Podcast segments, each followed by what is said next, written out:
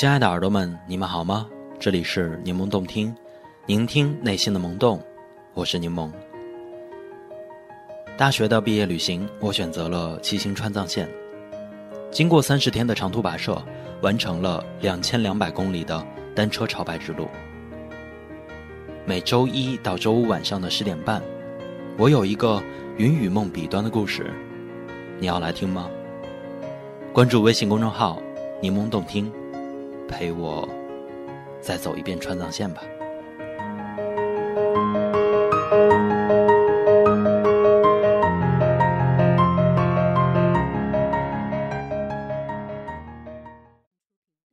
Let's Marvin Gaye and get it on. You got the healing that I want.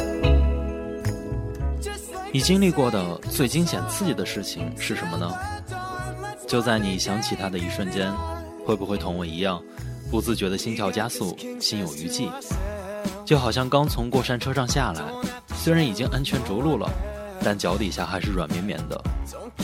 接下来两天的旅程，山顶爆胎，队友失散，深夜狂奔。现在想来，都是一阵心惊啊！阿果自己扎帐篷，在新都桥依旧没有和我们住在一起。四月十四日早早的出发，今天要翻越第二座四千米的高山——高尔寺山。一天之内，从大概两千米高的地方骑行到四千到五千米高的垭口，再一路下坡到两千米多的村庄，基本天天如此。而骑行翻山就如同在四季中穿越一样，海拔低的山脚，气候温润，就像春天夏天。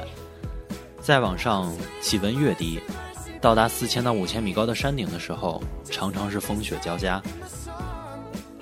在折多山的时候，我高反严重，胸口像要被撕裂一样的疼痛。而经过了折多山的磨练，我已经适应了高原骑行，腰不酸了，腿不疼了，哼着小曲儿骑车到山顶不费劲儿。后来阿果就说我是川藏线上的移动 MP 3跟着我总有歌听。天空虽然有些雾霾，但是内心阳光灿烂啊！一路轻松的到达山顶，没想到阿果曾坐在山顶的石头旁烧水煮面，意外重逢，大家都很兴奋。我尝了口阿果煮的面，嗯，味道实在是不敢恭维。海拔越高，水的沸点越低，在山顶啊，连面都煮不熟。阿国也是一脸的无奈。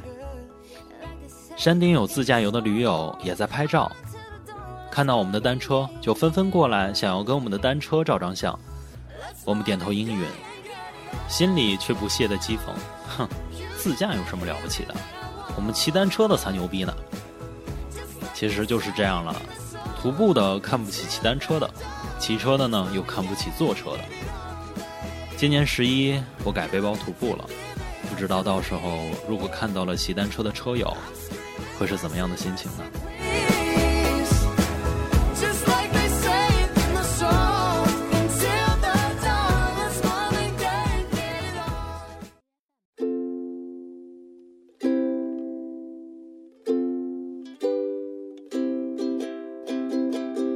忘れていた目を閉じて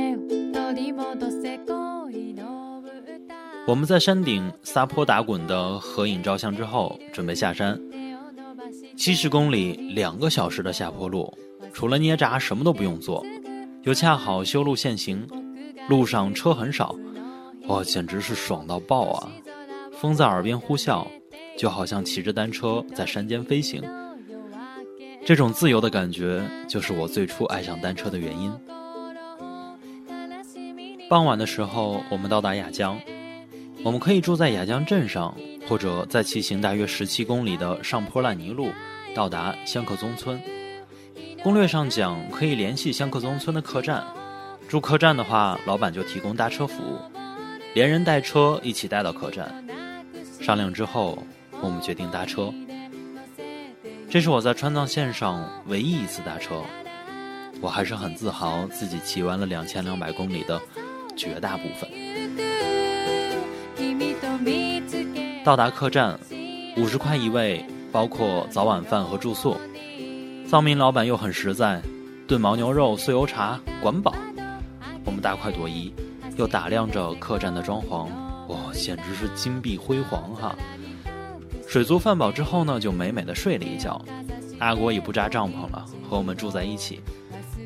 原本计划第二天是早上八点出发的，结果睡到了九点钟才自然醒。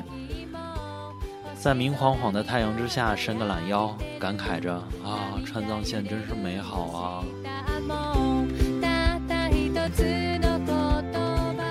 此时呢，我们已经从三个人的队伍发展成了五个人的小分队，我、东亮，还有一位大学同学抗山。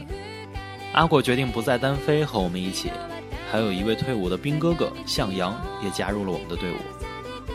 其实旅行就是这样，能臭味相投的就一起搭伴儿。